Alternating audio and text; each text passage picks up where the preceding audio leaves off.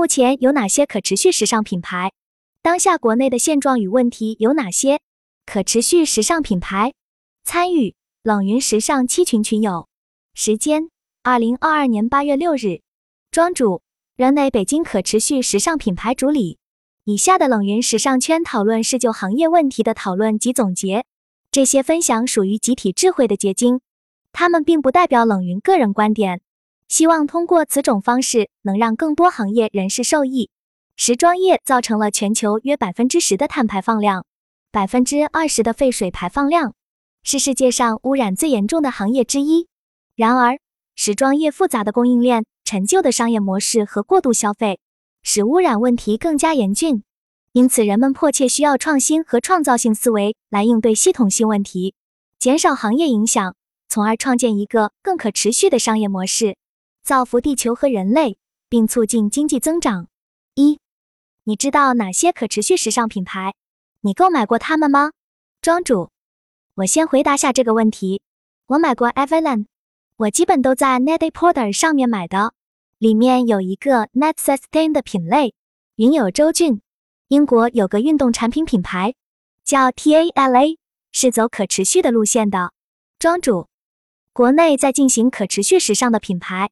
我知道的有再造一银行和之和，还有 Allbirds 这个运动鞋品牌，均价一千二百元双。但是我觉得他们设计太丑了，还没买过。云友潇洒，我对可持续品牌了解不多，但是我知道之和。庄主，我没买过之和，之前去逛之和，看到一件秋冬的格纹衬衫四千五百元，觉得确实贵了。大家认为可持续时尚具体包括什么要素呢？云有 noon，材料绿色，碳排放环保。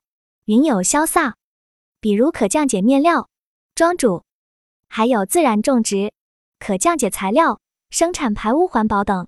云有周俊，我们行业里面就是看有没有可循环标志和可持续可循环认证标志，比如 Ocotex。庄主，是，比如北欧白天鹅认证。可持续还有一个概念是叫做长效设计。就是设计最耐穿的服装，但这对于追求快速增长和新鲜感的时装业而言，这一要求与诸多品牌的战略和消费者的愿望相背驰，所以很少有企业真的这样做。云友潇洒，可持续遵循了有计划的废纸制度原则。云友周俊，但是设计往往要跳脱常规，又怎么做到长效呢？庄主，这确实是个矛盾点。我认为消费者会更两极分化。一部分往高定走，这类产品会品质很高，很耐穿，但不是高频次消费；一部分就是往实用性且有品味的方向发展。现在还有塑料瓶做的再生涤纶面料，大家听说过吗？云友周俊有，优衣库有用到。云友潇洒，我只在秀场看到过。庄主，国内 Bottle Loop 是做这个领域的，我们也在甄选这种供应商。但是后来发现，美国的一家公司更厉害，把塑料制作出来的整个过程实现了可追踪。云友周俊，你们可以去留意一下优衣库的产品册子，店里有免费的产品册。美国那家我知道，Nike 在跟他们合作。庄主，上周和一个圈内人士聊，为什么塑料制作的再生涤纶更贵？用这类面料做 T 恤的原料成本比普通大概贵百分之三十左右。它们贵的原因不是本身的技术研发多么耗费钱，而是塑料回收的流程中，塑料瓶清洗这个环节耗费了大量的人工。云友周俊，确实，回收的过程也很费。云友潇洒，但是塑料瓶本身穿在身上也是有危害。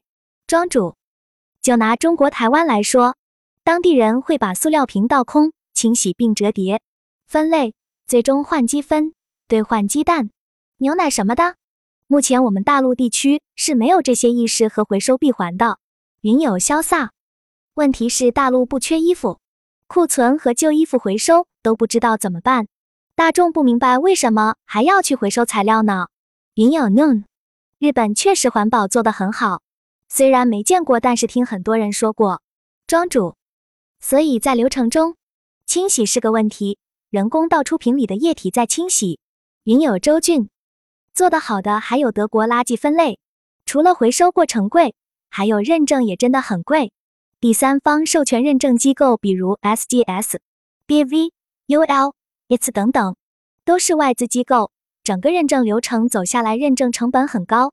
云友周俊，希望有一天国标也能成为美标、欧标一样，像高铁标准一样，成为国际认可的执行标准，那样搞不好成本就能降一点。这些我都跟过一遍，光准备材料就很繁复。目前国标还没有建立。同样是塑料回收，国内外在执行和标准上还是有差距。云友潇洒，国内的塑料都做成了非服装。庄主，对于有社会责任感的品牌来说，一定会优先选择透明的。但是如果是为了营销，或许就会有品牌选择差不多的。云友周俊，所以雪碧放弃绿瓶了。其实不仅仅塑料回收，还有羽绒回收、尼龙回收等等。有机棉也是可持续概念，例如我们新疆彩棉集团的彩棉，不用染色的棉也是环保的。庄主，我们最近看到日本用纺织碎布做的再生纤维，非常柔软。云有潇洒，彩棉目前的问题主要还是颜色还是比较少。云有周俊，棉花种出来就是有天然的色彩，偏米色的。庄主，棉花种植也很费水。云友周俊。我以前的客人用过再生纤维，柔软也是后道处理过的。云友潇洒，再生纤维还是很环保了。云友周俊，北欧的环保设计确实走在前面。二，可持续时尚品牌如何获得商业上的成功？一，做可持续和营销卖货冲突吗？庄主，其实我觉得极简风就是符合长效设计的概念的。大家对知和这个品牌是什么印象？可持续时尚品牌一定要宣传自己是可持续时尚品牌吗？云友周俊，知和的理念是天人合一的，符合现代美学理念的设计。庄主，大力的去宣传可持续时尚这个点，标高价，大家会买账吗？云友 noon，我觉得懂的人会，不懂的人根本不会在意是否是可持续，只要衣服好看实惠都会买。庄主，对，还是要回归到好看。你要让谁好看，就是品牌的定位。云友周俊，你怎么定位呢？那些在乎高品质的客人。云友 noon，高端市场毕竟只占少数市场，如果品牌求量的话，我觉得还是应该接地气一点。庄主，我们品牌定位中产，是一群消费力高、生活和通勤属性兼具的人。云友周俊，那你怎么让这些人接受可持续这个概念？庄主。所以，我们不主打可持续这个概念，我们希望传递的还是精简衣橱的形式，Buy less, wear more。云友周俊，但是意味着高品质。庄主，从产品研发角度，我们会设定三年的规划，比如你下一季买到的和上一季买到的都能互相搭配，这样如果成为我们长期的消费者，逐步也就建立有品味、有质感又搭配属性很强的衣橱。高品质是品牌开始就要保持的，但我们对高品质更多从色形质来探讨，不从可持续本身来探讨。云友周俊，这个想法不错。云友 noon，不过高精尖客户消费力度也很强啊，有可能一个高端客户抵得上十个低端客户。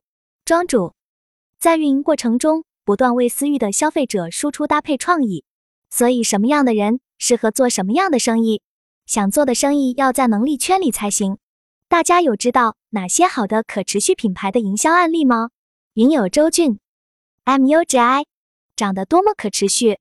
庄主，Everland 也是个好品牌，主打供应链成本透明，但是疏于营销，业绩不好退出中国了。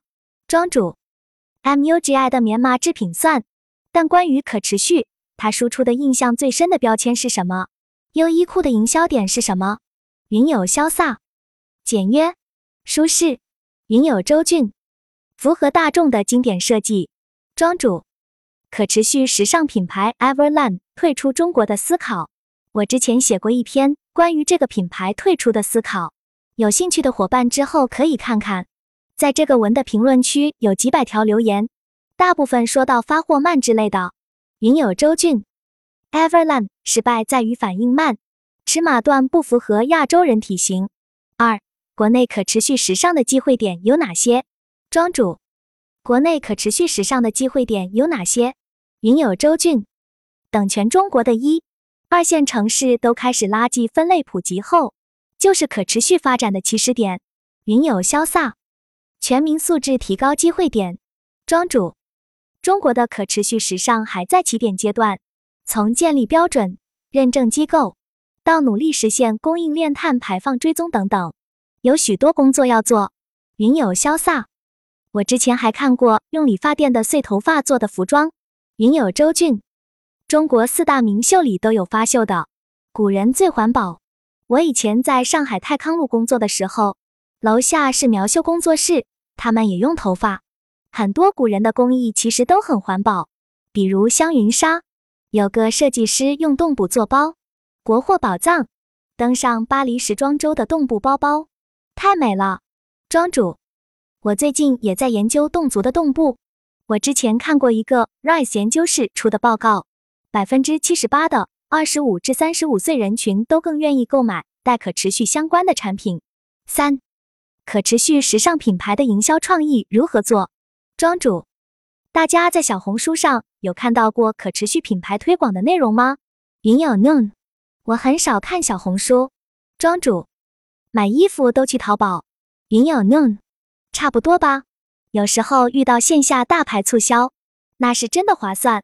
云友周俊，小红书上有这样的案例的，有些品牌去年刚开始入驻，包括一些大 V 在带货。庄主。有哪些大 V 带可持续时尚品牌吗？云友潇洒，一些走秀款会打可持续概念。庄主，大家一年花在买衣服上的钱会有多少？云友 noon，最多两千元。庄主，控制的很好，慢慢衣橱也变得更精简。今晚的讨论最后一个议题可能不会很深入了，大家知道的品牌还不多，再深入到营销方式和创意可能会更少一些。云友 noon。对的，不同品牌的营销方式很趋同吗？还是各有特色呢？云友潇洒，不同的品牌主打方向不同，营销内容各有特色，营销方式趋同。云友周俊，有些化妆品品牌营销可持续，比如可回收的瓶子之类的，比如欧舒丹，还有口红管可替换。庄主，娇兰也是，用完的香水瓶拿到丝芙兰重装，好像可以打八折。云友周俊，优衣库、，H and M 可以拿洗干净的旧衣服去做活动的时候会有折价券。庄主，飞蚂蚁回收有积分可以兑换东西。闲鱼做二手转卖，还有多抓鱼也做平价品牌服装清洗转卖。云友潇洒，酒瓶回收。云友周俊，支付宝上也有小程序回收衣服可以涨芝麻分。云友 noon，这些都还挺好的。毕竟，大多数人都有做善事的冲动。